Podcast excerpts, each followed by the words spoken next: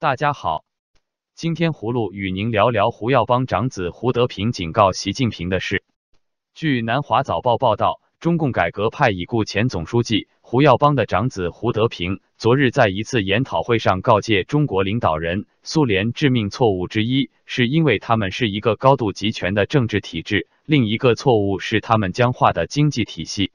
胡德平说，二十世纪的历史证明，资本主义国家依靠技术进步。和提高效率，而不是投资驱动的增长模式，成功的促进了经济增长。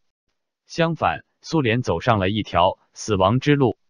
胡德平警告，中国不应该在改革进程中退缩，我们必须充分了解改革的方向和具体目标，不要倒退。我们必须吸取苏联的教训，并坚定的改革坚持到底。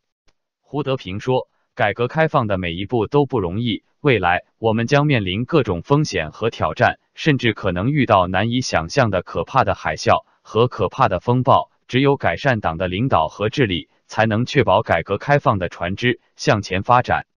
身为自由派的胡德平，曾任中国统战部副部长，现任全国政协常务委员，向来强力支持民营企业与经济改革。胡路认为胡德平的警告。对阻止习近平的政治倒退是有益的，但为时已晚。习近平是要一条道走到黑了。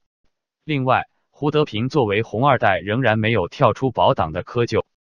接着，葫芦与您说说华春莹怒对彭斯副总统的事。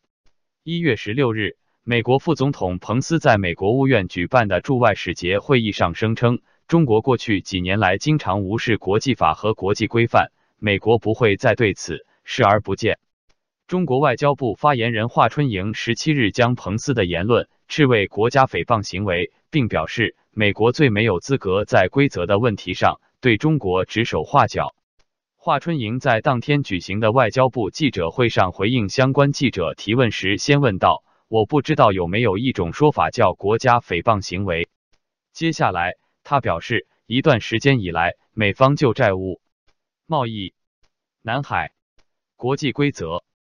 宗教自由等问题，对中国的内外政策进行种种无端指责和污蔑攻击。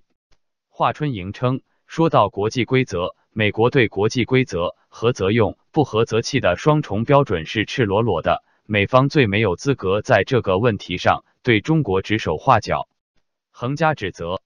葫芦感觉华春莹越来越像一只愤怒的刺猬，风格也越来越彪悍。彭斯副总统的话。不是国家诽谤行为，而中国报复加拿大的行为倒是国家恐怖行为。今天是赵子阳逝世十四周年的忌日，葫芦与您说说公众悼念的事。一月十七日是已故中共总书记赵子阳逝世十四周年。据报道，在赵子阳位于北京富强胡同的故居附近，今年的守卫比往年森严，清晨已经有大批公安车戒备附近的马路口。亦有穿制服人员截查路人、检查证件，只有赵子阳的家属及旧部下可进入。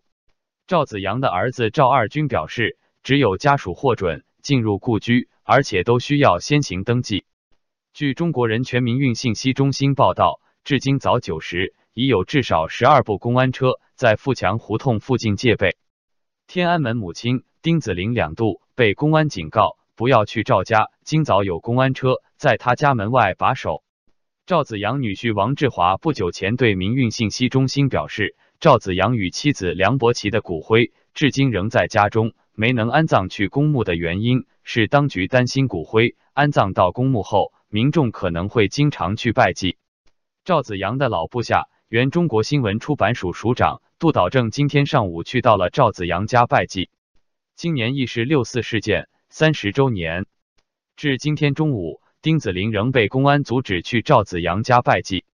内地知名独立记者高瑜在社交网站贴文，指自己被迫出门上岗，限制自由三天。有公安要求他今日不要前往拜祭，亦不能到赵子阳故居致祭，他只能托公安替他送花牌。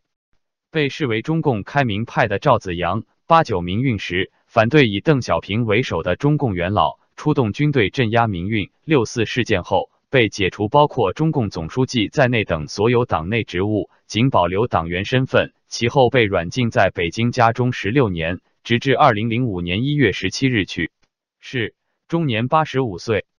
葫芦感叹中共的怯弱，公众纪念赵子阳也戒备森严，真不知他们怕什么。好了，今天葫芦就与您聊到这里，明天再见。